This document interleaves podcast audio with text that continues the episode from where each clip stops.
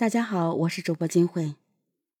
在互联网盛行之前呢，信息不流通，咱们国家呢又是地大物博，导致信息滞后、延缓，甚至隔绝的现象更加普遍。哪像现在，一旦发生个什么大案，很容易就传得人尽皆知，让人产生一种错觉，认为发案率很高。事实上呢，随着科技进步，基础治安防控网络越来越完善，各类侦查手段越来越先进。总的来说，全国的刑事案件发案率是呈下降趋势的，系列凶杀案就更少了，因为往往在第二起案件发生后，凶手就落网了。压根儿没有继续作案的条件。另一方面，互联网出现前，所有案件信息都被装订在纸质卷宗里，除了受害者家属和参与案件侦办的民警之外，鲜有人知道具体案情。等到多年后网络兴起时，经过当事人的回忆或是媒体报道，公众才逐渐知道他们的存在。北京徐广才强奸杀人案就是这样一起案件。一九九零年二月十三日，北京市丰台区范家村果园里发现一具年轻女性的尸体。经过侦查，女子户籍地在山东，来北京是到亲戚家做客。凶手用果树上缠绕的草绳将女子全身捆绑起来，对其实施奸污后将其杀害。同年三月九日，与范家村直线距离仅有三十公里的前进村又发生一起类似案件。女青年杨某被发现死于公路边的草丛中，生前受到性侵。对比两起案件，发现凶手作案手法相同，现场留下的足迹和自行车印吻合，初步判定系同一人所为。那时候呢，没有天网监控，没有全国违法人员 DNA 信息库，办案除了主要靠走访、排查这些传统方式外，还非常依赖于侦查员的经验。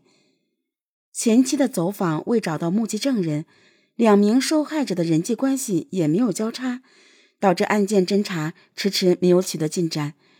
这时，专案组里一名老刑警想起了两年前的一起案子：一九八八年三月五日，天津南开大学一名女生在北京朝阳区游玩时被奸杀。警方在现场除了提取到嫌疑人的足迹外，也发现了一排自行车轮胎印记。那起案子尚未破获，如今类似的案件再发，而且现场又出现了自行车印，会不会是沉寂两年的凶手重出江湖了？经过老刑警提醒，专案组立即调来卷宗核查，比对发现三起案件的足迹一致。受此启发，专案组扩大了时间范围。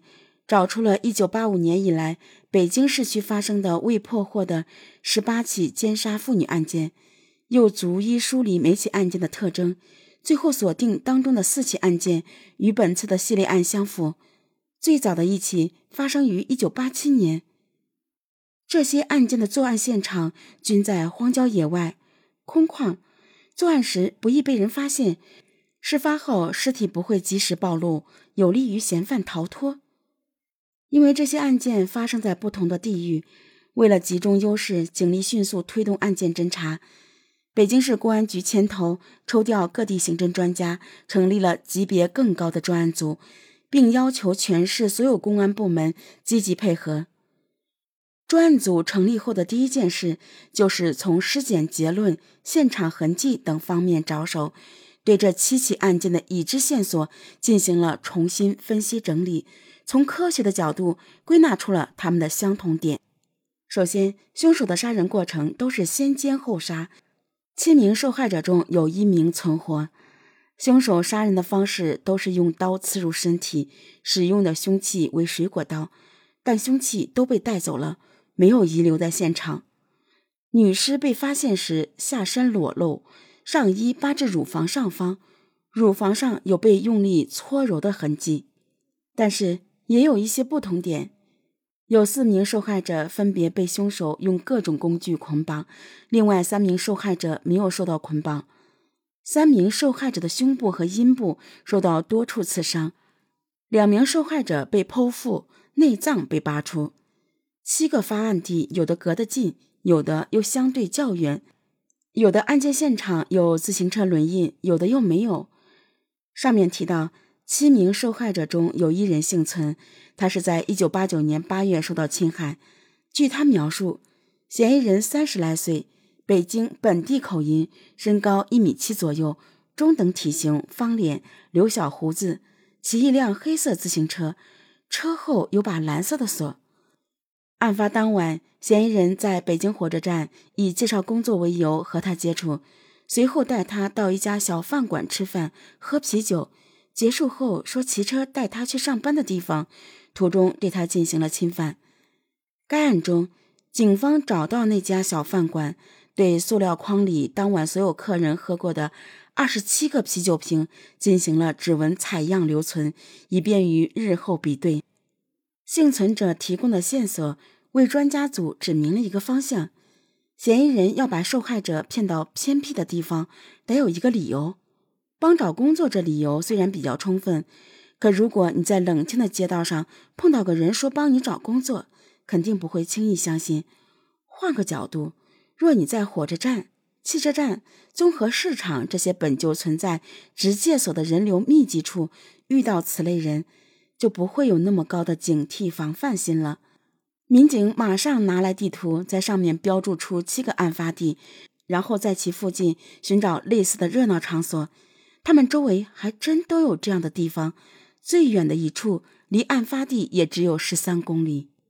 有了这一发现后，专案组当即调整了办案思路：其一，侦查工作继续开展；其二，来一招引蛇出洞，成立十个小队，每队六人，每天的任务就是轮换着在城内主要的车站、广场埋伏。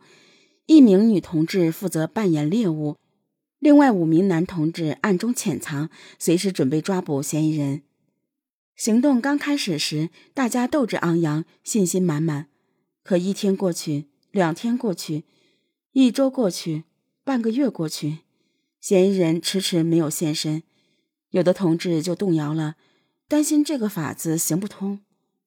关键时刻，当时的专案组长、北京市公安局副局长认为，以嫌疑人的作案频率和犯案时的嚣张态度，他绝对还会再犯案，而且等待的时间不会太长。于是，他严令各小组坚守岗位。事实证明，姜还是老的辣。一九九零年四月二十七日，案侦工作迎来重大转机。当天晚上，北京火车站安排有两个小组，他们反复在广场上转悠。两名女侦查员化了妆，穿着时尚的衣服，显得格外漂亮，极为引人注目。夜里十时许，一个身高一米七左右，留有小胡子。体态特征与幸存者描述的十分相似的男人出现在了一小组女侦查员江曼的身边。他围着江曼转了转，上前搭话道：“姑娘，想不想找份好工作？”大哥，你有办法？男子点了点头。大哥，我刚从外地过来，你帮帮我吧。你在这等我一会儿。五分钟后。男子推着辆黑色自行车回来，让江曼坐上去。他骑车出了车站广场，埋伏在江曼身边的侦查员赶紧跟了过去，途中向外围机动的警力进行了通报。他们不时变换着汽车、自行车、步行三种跟踪方式，紧紧地跟住了男子。慢慢的，一行人出了闹市，又出了大路，四周越来越偏僻，行人越来越少。到了这个时候，警方不敢跟得太近，以防暴露，只得采取提前埋伏的办法来锁定他们的行踪。根据男子行进方向推断他将经过哪些地段，然后提前在那里埋伏侦查员，一段接上一段。这个方式需要大量警力和汽车、自行车这种快速交通工具。专案组长坐镇指挥中心，一边看着地图。